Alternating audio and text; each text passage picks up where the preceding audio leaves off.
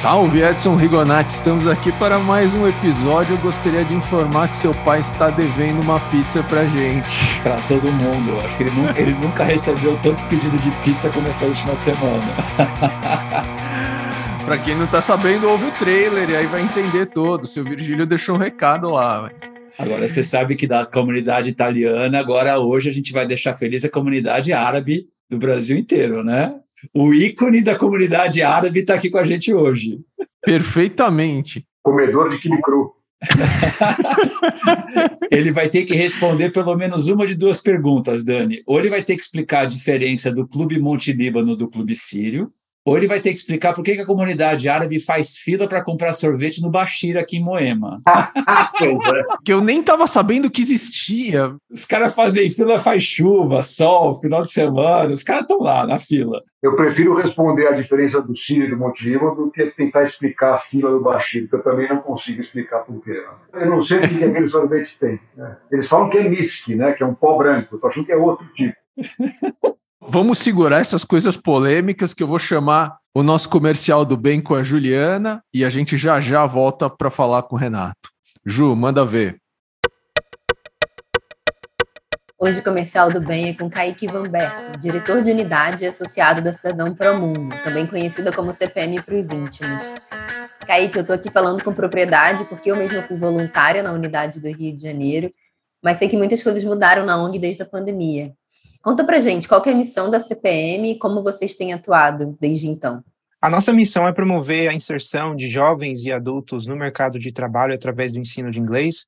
Nós somos uma ONG com mais de 25 anos de experiência e desde 1997 nós temos promovido a transformação das pessoas através do ensino voluntário de inglês. Então, todos os nossos alunos e os nossos professores eles participam de uma rede que a gente chama de uma rede do bem, porque todas as pessoas que ensinam, elas são voluntárias, não são pagas, e os nossos alunos também com a vontade, também com o anseio de conseguirem melhores oportunidades na vida e na carreira, eles vêm aprender conosco. E durante a pandemia, nós tivemos algumas transformações que foram basicamente a transição para o modelo online, o modelo remoto de aulas, que perdurou durante um tempinho, e agora nós estamos tentando retomar todas as funções para presencial novamente, porque a gente sabe que é muito melhor ter o carinho, ter o contato do dia a dia com os alunos. Eu mesmo fui um dos alunos e eu sei muito bem a diferença que faz você estar no dia a dia com um professor e tendo a amizade de seus colegas para te ajudar também e dar aquele empurrãozinho quando necessário.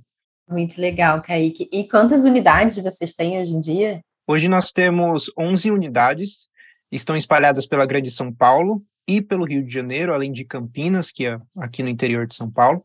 Nós temos uma unidade virtual que também surgiu de uma demanda por conta da pandemia, e nós temos essa unidade que será permanente, com aulas aos sábados e domingos, e por esse motivo a gente consegue receber não só pessoas dessas localidades do Sudeste, mas também do Brasil todo e também voluntários de todos os lugares do mundo, realmente conseguem participar e ser voluntários de alguma forma, seja dando aulas de inglês ou participando da equipe administrativa dentro das unidades ou até mesmo com algumas funções na central.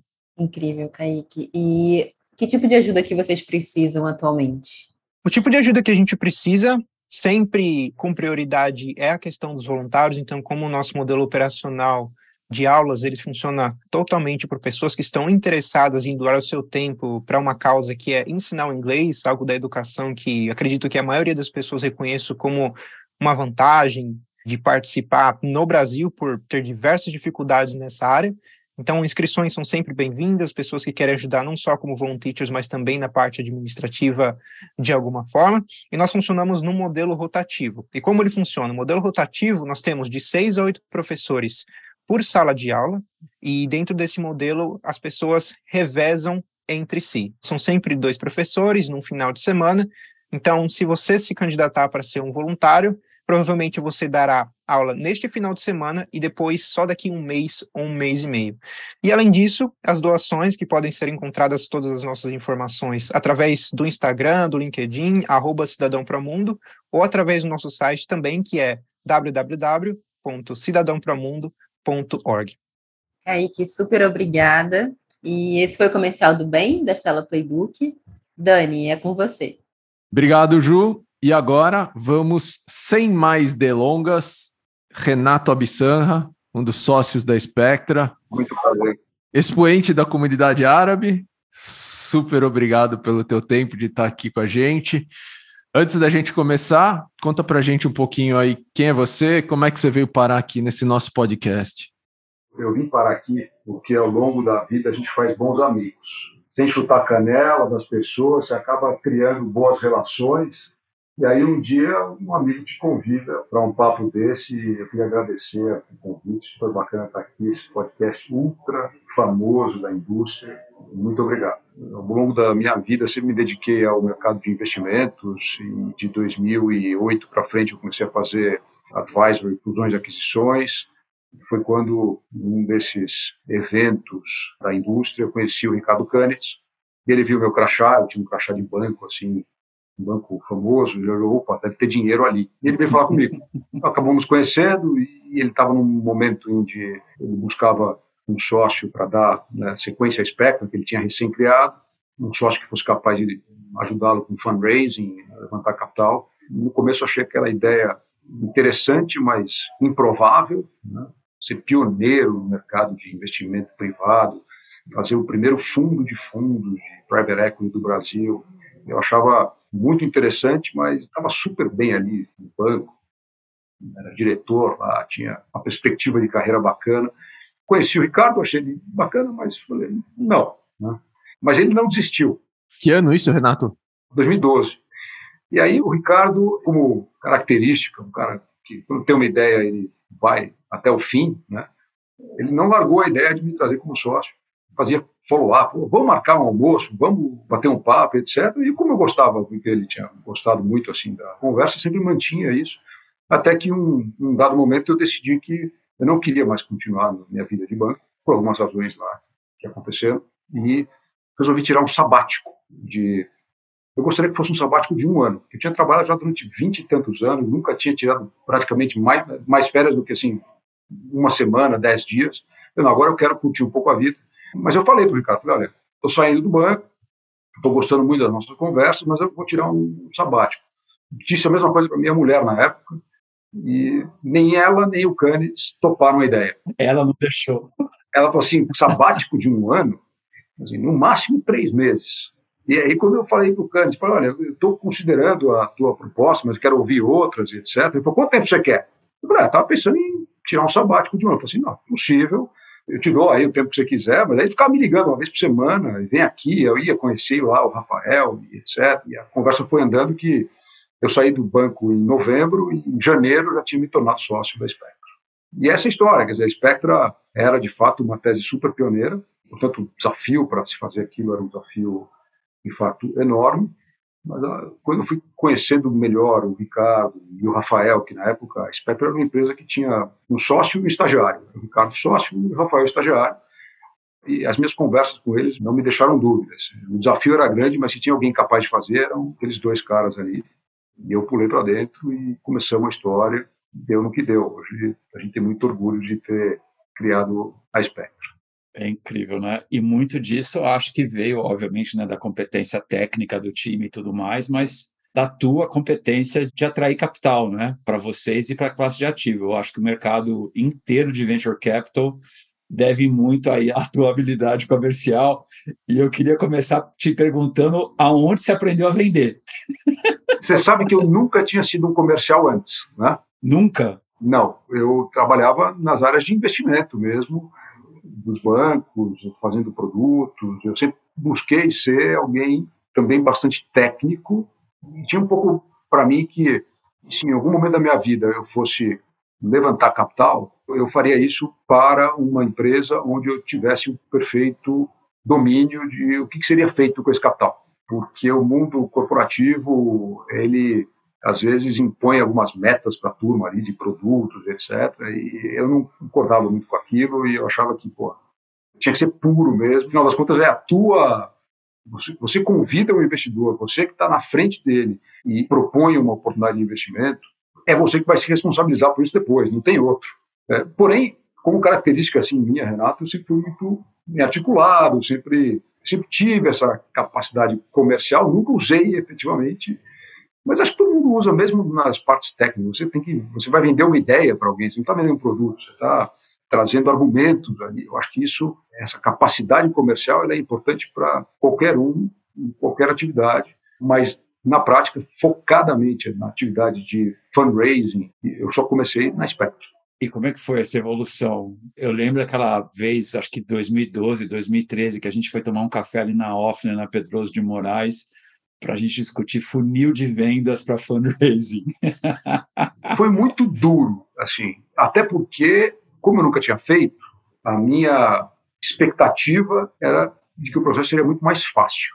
Eu falo sempre assim, quando eu topei o desafio Spectra, eu botei um cronograma de que em dois anos nós iríamos atingir o objetivo de capital que havíamos nos proposto naquela época, e eu tinha um certo volume de dinheiro que eu tinha acumulado que daria para eu, eu já tinha família, filho, etc., eu conseguiria viver três anos. Então, se em dois anos não desse, ainda tinha mais um buffer de um ano, para que o capital começasse a gerar receita para nós e ajudar a pagar as contas, né? Só que levou seis. Seis anos. É. A gente só chegou no break-even na Spectra mesmo em seis anos. E aí foi aquela desgraça, porque eu tive que vender apartamento. A vida de empreendedor, vocês sabem muito bem, e eu também já tinha tido outras experiências empreendedoras antes. Todo mundo vê quando você está na, né, na vitrine, mas ninguém vê quando você está no porão. Né? A gente fica muito tempo no porão antes de chegar lá. E eu aposto que a galera do Monte Líbano te chamava de louco. Volta para o banco. Eles fugiam de mim. Né? Isso é um aprendizado. Né? Quer dizer, os seus amigos te apoiam moralmente, mas botar o dinheiro na promessa, não. Né? Difícil. Tanto é que hoje 99,5% do capital da Spectra é de gente cuja relação se desenvolveu no campo profissional amigos mesmo, até depois que tem sucesso, o cara fala, ah, eu quero botar um dinheiro aí e tal, puto, que bacana, super legal, beleza, um mau prazer, mas esse dinheiro não vem daí no começo. Eu acho que é muito difícil essa função de, de fundraising, principalmente de uma tese nova, um zero de histórico, é realmente muito na confiança que você cria com argumentos, com respostas, com um posicionamento, eu acho que com seriedade, que você demonstra perante o investidor e aí confia em você por conta desse padrão de comportamento e, obviamente, daquilo que você traz em termos de tese e de uh, ideia de como fazer, mas é muito assim, né? Quer dizer, o, o investidor vai te dar capital nesse momento inicial, a medida que ele está muito confortável com a sua forma de pensar e com a sua maturidade, etc. E isso leva algum tempo para conseguir. E Renato, especificamente, como é falar de ativos ilíquidos para o investidor brasileiro? Já foi mais difícil. Você tem um ambiente internacional bastante desenvolvido conceitualmente, programas de investimentos privados, já há algum tempo. O investidor brasileiro tem exposição, tem capital investido fora e boa parte desse capital já investido em ativos ilíquidos. A grande preocupação do brasileiro é com a simplicidade do ambiente brasileiro, com a liquidez do mercado de capitais. Às vezes você tem IPO, às vezes você não tem IPO. O M&A às vezes está tá quente, às vezes está fraco. Mas há 10 anos atrás era uma total novidade para o brasileiro investir, de maneira geral. Né? Você já tinha os early movers na época, algumas famílias mais esclarecidas que já vinham fazendo investimentos privados, mas a grande maioria estava na renda fixa e a composição entre renda fixa e ações, né, eh, dependendo do momento pensar em travar capital por longo prazo no Brasil era algo muito difícil de convencer. Porém, a gente veio nesses últimos anos com alguns momentos de taxa de juros baixas aqui no Brasil. Então, você teve lá em 2014 e perdão, 2012, 2013, quando o juro veio a 7, 7 e pouco, que estimulou muito a reflexão de onde buscar retornos maiores.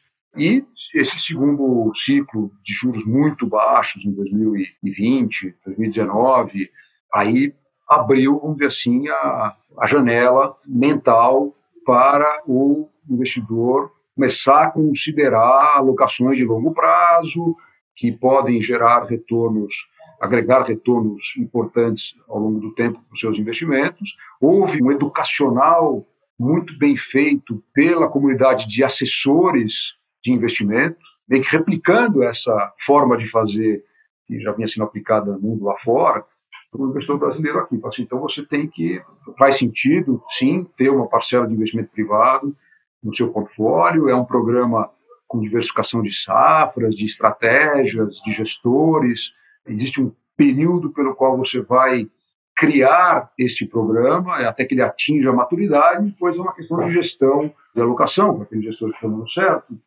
você continua, aqueles que não estão tão bons você para, diminui e vai mantendo aquela alocação. Então, esse conceito não existia há 10, 12 anos atrás, hoje esse conceito já existe. O problema é que a disciplina não. Né? Ainda que o conceito esteja bem entendido e os investidores compraram esse conceito, quando o juro estava a 2, eles compraram fácil. Com o juro a 14, pô, pera, não sei, o custo de capital está alto, etc. Então, hoje, conceitualmente, não é mais um desafio para ele o investimento privado, é mais relatividade do custo de capital que ainda influencia muito essa decisão. Que não deveria, de novo, eu sei, vocês sabem que investimento de muito longo prazo, esse market timing é muito difícil de fazer. E, em geral, momentos onde a taxa de juros está mais alta, o custo de capital mais alto, nós, no mercado privado, compramos mais barato. Né? Então, são safras de investimento potencialmente lucrativas nos momentos de juros mais altos. Renato, um empreendedor normalmente ele fala com talvez 10, 20 potenciais fundos né, para captar para a empresa dele. A gente aqui, no segundo grau da cadeia, a gente fala com 100, 150.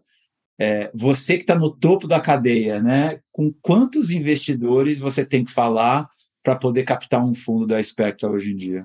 Bom, eu, a gente muito organizado aqui nesse processo de fundraising com o sistema de CRM, tá? todas as interações com investidores que a gente teve desde 2014 estão registradas aqui, todos os leads de investidores com que a gente ainda não falou, mas já teve acesso, ou mesmo com que a gente falou lá atrás. E...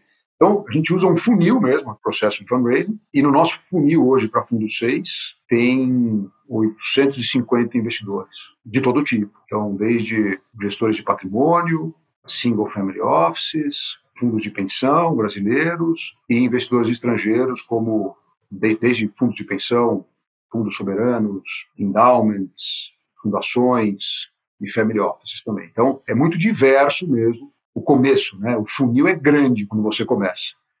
A gente tem uma taxa de conversão histórica que, de alguma maneira, nos ajuda a ter uma noção de onde esse esforço nos levará e aí é, é uma taxa de conversão que varia muito por tipo de investidor, pela relação que nós temos com esse investidor. Então, se é alguém com quem eu falei a respeito do fundo 5, mas ele disse não, a chance que eu tenho de convertê-lo no fundo 6 é maior.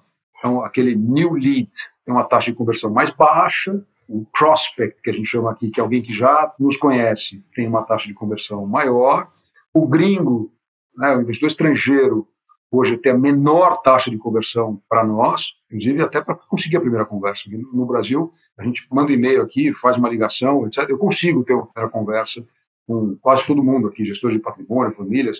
A gente já tem uma, uma já é razoavelmente conhecido aqui no mercado, assim como você. O Edson das Telas quer uma reunião, você vai. O cara vai te receber. Pode não investir, mas ele vai te receber. O, o gringo não, nem sabe quem a gente é. Então é, é bem mais difícil. Né? Mas o esforço é grande e a gente tem que fazer sempre se esse gringo não te conhece, mas se continua insistindo, um dia você fura a bolha, você vai sentar na frente dele, você sentou uma vez, próxima vez que você for lá para a cidade onde ele mora, mandar uma mensagem, talvez ele te receba de novo, você vai criando uma relação, e em algum momento você converte. O não é talvez, o talvez é ele quer, mas não aceitou isso ainda, e é assim que vai. Renato, muita gente, obviamente, ainda não tem uma carteira né, de líquidos de alternativos. Né? Acho que tem muita gente, mesmo em 2023, que ainda está começando. Quais são os passos importantes assim que você consegue mapear e deixar como uma dica para quem está, ainda mais no momento né, de juros altos, como a gente está vivendo, assim, no início do plano de investimentos nessa classe de ativos? Então, eu acho que não tem hora para começar. Se o cara decidiu que ele deveria ter exposição a alternativos no portfólio dele, independe do momento macro, a partir do momento que ele tomou a decisão, ele deve começar a explorar essas possibilidades. Acho que a primeira coisa que ele tem que definir é onde ele quer chegar em termos de exposição ao mercado privado. Existe literatura, relatórios que mostram o retorno médio que essa classe entrega, então ele tem que definir, olha, eu quero ter X% da minha alocação em ativos que vão me entregar lá os 20, 25, 30% ao ano de retorno. É isso uma decisão pessoal dele, que obviamente faz referência à, questão de necessidade de liquidez e etc. Então, a primeira coisa é essa reflexão conceitual de alocação. A partir desse momento ultrapassado, obviamente que ele vai buscar entender quais são as subclasses que estão dentro do mercado alternativo. Então a gente tem o venture capital, a gente tem o private equity, a gente tem o distress equity, special situations hoje, que é essa é tudo, né? Special situations é tudo que é especial. Pode ser tanto comprar crédito estressado, pode ser uma dívida conversível em equity, pode ser uma compra de direito creditório contra o governo, como direito creditório privado. Tem ativos reais, como florestas, óleo e gás, mineração, investimento imobiliário. Assim, o cardápio é, é grande ele tem que tentar entender um pouquinho o que cada uma dessas subclasses entrega em termos de plano potencial, risco e prazo e etc. Então, a primeira coisa é aí, é onde ele quer estar. Depois ele vai ver com quem ele quer estar. Então, a partir do momento que ele definiu as subclasses que interessam, quem são os gestores que têm experiência, que têm uma boa estrutura de sociedade, que têm um track record realizado, tanto diminui a necessidade dele de entrar mais no. Se a turma lá já fez, é mais fácil de entender o que eles são capazes de fazer. E a partir desse momento, esse mapa feito, começar a distribuir capital dentro desses compromissos né, de capital, porque o capital não é aportado imediatamente, então olha, vou comprometer 20% do meu budget em venture capital, vou comprometer 25, 30 em private equity, vou fazer mais um percentual em special situations, etc e vai criando esse programa de maneira diversificada. Aí vai alimentando isso ao longo do tempo. Então, a mensagem é: vai começar a fazer, entenda que vai levar pelo menos 5, 6 anos até você chegar nessa maturidade, porque o gestor bacana que você gostou, ele não está captando agora, vai captar daqui a dois anos. Tem que esperar por ele. Né? A escolha errada aí é altamente penalizada. Não é que você decidiu investir em venture capital que você vai investir com quem está captando agora. Peraí quem são os caras que comprovadamente né, demonstram ter esse conhecimento. Se ele não estiver captando agora, eu vou esperar ele estar lá na rua e vou alocar parte do meu capital ali. Então, vai levar algum tempo para se criar esse programa. Eu acho que essa é a primeira mensagem, é tem que fazer com toda essa reflexão antecedente e com calma. Porque o que aconteceu em 2020 e 2021, juros baixíssimos, a turma estava com o capital queimando na mão. E foi botando dinheiro em quem estava captando sem fazer essa reflexão antecedente de isso tem que ser feito com parcimônia, você vai comprometer capital ao longo dos próximos 4, 5, 6 anos. Não pode ser tudo esse ano, eu quero resolver tudo agora. Né? Essa é a pior forma de se fazer, na minha opinião. E o que, que você orienta é, para os clientes em relação a escolher fundos, né? ou seja, vocês têm uma experiência aí de uma década já, né, selecionando gestores nas mais diversas classes de ativo. Quais são os principais pontos que um investidor tem que ter na cabeça quando for considerar uma gestora? O primeiro ponto é entender a competência individual dos sócios né, daquela gestora, entendeu? Onde esses caras andaram, o que eles fizeram, quais são as ferramentas que eles têm, que eles desenvolveram ao longo do tempo. Então, primeiro é entender competência. Depois é entender a estrutura da gestora em si. E não é só a estrutura, ver lá o escritório, etc. É entender, bom, esse grupo de pessoas que tem as competências que eu identifiquei que fazem sentido, nós vamos permanecer juntos? Existem incentivos aqui entre eles para que essa sociedade se perpetue? Que leva 10 anos um fundo, né, Edson? 12. E 10 anos tudo muda, né? Casa, tem dois filhos. É, é. Um compra um cachorro, o outro, e etc. Então, é, tem que existir um, uma regra de alinhamento de interesses entre os sócios e dos sócios perante os investidores que faz sentido, aquela história do capital investido. Ah, quantos por cento do fundo vocês, gestores, vão investir? Aí você, fundo de 100 milhões de reais, os gestores falam, não, eu, sou, eu faço acima da média, eu vou colocar 10, nós, o grupo aqui, vamos colocar 10 milhões de reais. 10%, né, que a gente chama de GP commitment. Isso pode ser muito, pode ser nada. Depende do quanto vocês têm enquanto gestores. Então, se o gestor ali tem bilhão, está botando 10 milhões, que significa 10% do dinheiro, que não é relevante para ele. Então, tem que ser um capital que seja relevante para a equipe de gestão. Precisa entender se o prêmio, o prêmio que a gente recebe o sucesso da nossa atividade é a taxa de performance. Né? Essa taxa de performance ela é dividida de que forma entre os membros da equipe? na perspectiva de entender, pô, quem está fazendo, quebrando a pedra é o A, o B e o C, o A e o B e o C é que tem que receber a maior parte desse prêmio lá na frente. Não fica o negócio da carruagem, né, o cara sentado atrás de uma chicotada e quem está trabalhando mesmo só come a grama. Tem que ter esse alinhamento. Então, a gente tem até aquela história que eu já contei inúmeras vezes, que no final do processo chegamos todas as conclusões de que a competência está ali, a estrutura está correta, os alinhamentos de interesse existem, os termos propostos pelo fundo estão em linha com os termos de mercado, que aparecem uns caras de vez em quando querendo cobrar 40% de performance, 50% de performance. Impressionante que eles, às vezes, captam dinheiro mesmo assim, né? O investidor não fez a conta do retorno líquido, quer dizer, se o cara pegar 50% de performance, não vai sobrar nada para você. Depois de ultrapassado tudo isso, você ainda tem algumas nuances que são difíceis da gente perceber, que respeito ao tipo de gente com quem você está sareando ali. A gente tem a nossa psicoterapeuta lá que entra para analisar justamente essa resiliência cada um daqueles dos membros do time tem, dado histórico do que eles fizeram na vida, ética, porque a gente gosta de ganhar dinheiro aqui, mas tudo tem limite. Né? Como é que esse cara atua perante a sociedade? se ele está vendo a linha, né? Tem uma linha aqui que você não pode ultrapassar, a linha da ética, fazer coisa errada, não é a qualquer custo. Então, é importante ter essa perspectiva, saber se você está se alinhando com pessoas com essas qualidades, porque você não tem o direito de se arrepender depois vão sair. Isso é uma coisa que eu acho incrível no processo de vocês, né? E a gente vive isso muito também no dia a dia com os empreendedores, né? No final das contas, é um processo psicológico, sociológico, antropológico, mais do que de finanças, né? Exatamente. A parte de finanças é a mais fácil. o duro é lidar com gente.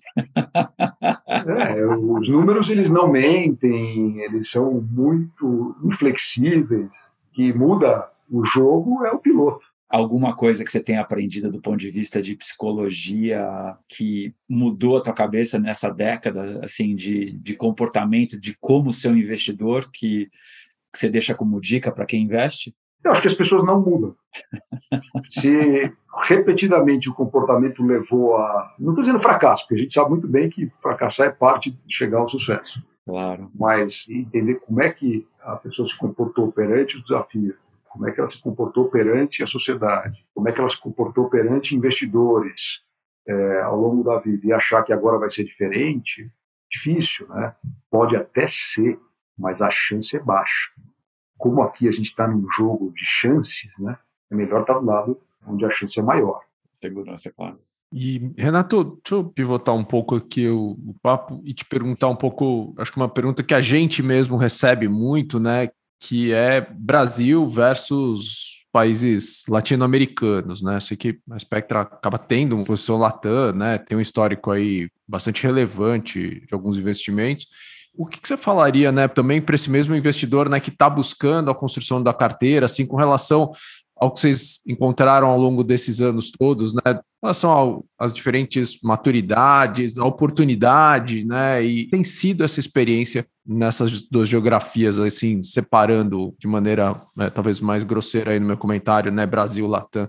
Eu acho assim, o mercado latino-americano ex-Brasil, ele é super interessante tem um conjunto de elementos que fazem sentido olhar. Então, grande, né, população grande, nível de desigualdade alto, penetração de tecnologia alto também, e até algo que a gente gosta muito, que é uma ineficiência grande do sistema. Né? Você tem pouco dinheiro disponível para investimentos privados lá, assim como aqui. Né? Aqui é um pouco melhor. O Brasil, vis-à-vis -vis esses outros países, é onde você tem isso mais desenvolvido, tanto em termos de mercado de capitais, quanto em termos de gestores, quantidade de gestores, ou seja, competência instalada, histórico, etc. É um mercado maior, mais desenvolvido, é um mercado, se você somar todos os países, também bastante grande, individualmente muito pequenos. Né? Colômbia, Chile, Peru, são menores do que alguns estados brasileiros em termos de população e PIB. É, México já é uma outra história, maior, tal, existe questões complexas de culturais nesses países. Então, quando começou a olhar para México, a gente via o mercado de private equity tinha dificuldade de se desenvolver lá na época, porque o mexicano ele não gostava de ser gestor de dinheiro, ele gostava de ser empresário. Então, É aquele negócio, a patriarca faz um, um business grande e tem a oportunidade de fazer um novo, ele põe o filho para tocar e vai criando conglomerados que se anexam às empresas e etc. Ninguém queria ser ex-empresário, até o status era ruim. Né? Ah, eu vendi tudo, agora eu fico só administrando dinheiro. Não, é, então tinha uma questão cultural mesmo, o cara não querer se desfazer do ativo, se o cara não quer se desfazer não quer um sócio, fica difícil de mercado de equity se desenvolver. Mas é interessante, é desarbitrado e tem uma série de componentes atraentes. A discussão aqui sempre foi, primeiro, eu não sou local guy lá. Então, para eu tomar a decisão de investir no México, na Colômbia, no Chile, no Peru, a oportunidade tinha que ser tão evidente que me faria tomar essa decisão em detrimento de continuar investindo no Brasil, onde a gente tem talvez um pouco mais de, de braços aqui e acesso. Isso levou algum tempo. A gente, desde 2014, 2015, que está andando por América Latina. Fizemos alguns compromissos em fundos até para ganhar essa, essas conexões, ganhar essa informação, aprender. E fomos nos conectando. Em 2018, nós contratamos um mexicano, abrimos um escritório no México. Acabou na pandemia dando errado, o cara pirou na pandemia, ficou oprimido, ficou não trabalhando mais, a gente teve que fechar o escritório. Não era escritório, tá? era um Igor. Institucionalmente, a gente fala que é um escritório no México. Mas isso nos ajudou muito a se conectar, a abrir relações, a, a entender algumas questões lá. E hoje a gente está colhendo muito esses frutos. Então, estamos mais confortáveis, mais conectados, e essas oportunidades começaram a aparecer com essa cara aí de realmente extremamente interessantes e, e oportunas. A gente está aumentando um pouquinho a nossa exposição, mas ainda é pequeno. Então, o fundo 6, é, que a gente está agora investindo, deve ter uma exposição de algo como 25%, 30% fora do Brasil, que é bastante. Historicamente foi 10, 12, até menos. Esse é o panorama. Tem oportunidade, acho que você tem que ser mais seletivo lá fora, nos mercados menos desenvolvidos, estar muito convicto daquilo que aparece. Bora lá, ping-pong? Tem mesa de ping-pong lá no Monte Líbano? Tem casa, viu? Tem casa? Tem. O cara é prof, então. Eu, meu filho, minha mulher, já é altas batalhas lá em ping-pong. Vai matar aqui, então. É uma porrada. Vamos lá, o que você está lendo? Cara, eu estou terminando de ler um livro chamado The Bomber Mafia, que é a história da mudança de estratégia de guerra entre Primeira e Segunda Guerra, o que, que venceu a guerra na Primeira Guerra, o que, que mudou da Primeira a Segunda Guerra, que é o desenvolvimento da capacidade de você atirar através dos aviões, né, jogar as bombas com maior precisão. Super interessante o, o, livro, mas eu acho que tem a ver com essa a evolução dos ambientes, né? O nosso ambiente de negócio aqui está mudando. Então, a fórmula que você aplicou e ganhou dois, três anos atrás, talvez ela não seja a mesma agora. Está atento a isso. O que, que você tem que desenvolver em termos de competência para continuar no edge e vencer? Né?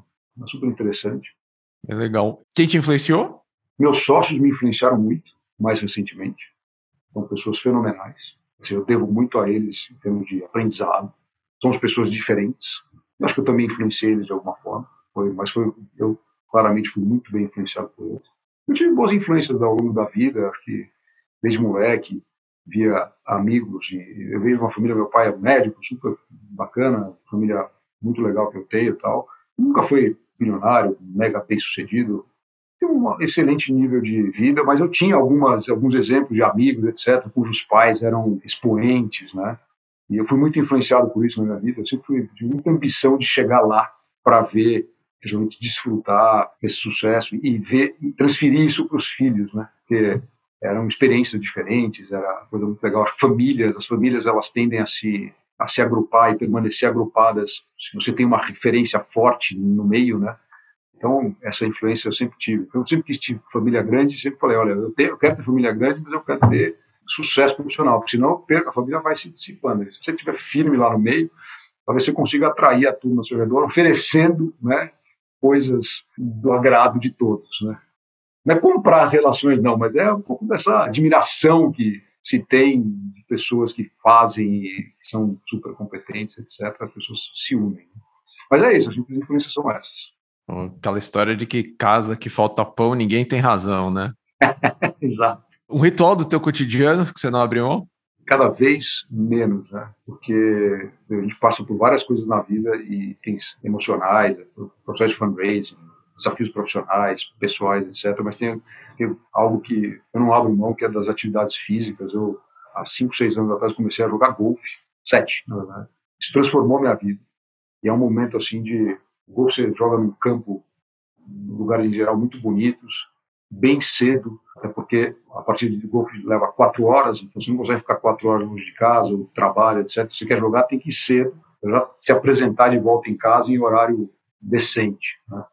Mas é muito legal você estar de manhã cedo num campo, você faz caminhando, é uma caminhada de é, seis, sete quilômetros, você gasta caloria, você é um, um jogo que te ensina uma humildade, preço assim, que só quem joga golfe entende, você nunca aprende e domina aquele negócio. Tem dia que você se sente realmente um completo inválido, porque você não consegue acertar uma bolinha que está ali na sua frente a um metro e meio. É, mas o golfe é um negócio que eu não abro mão, uma vez por semana, duas, se eu puder. Atividade física. Está ficando velho, estou com quase 50. Só tem uma forma de você desfrutar a vida no futuro, é garantindo que você está bem fisicamente, senão não vai acontecer. Né? Então, essas duas coisas para mim são imprescindíveis. Uma ferramenta indispensável para o trabalho?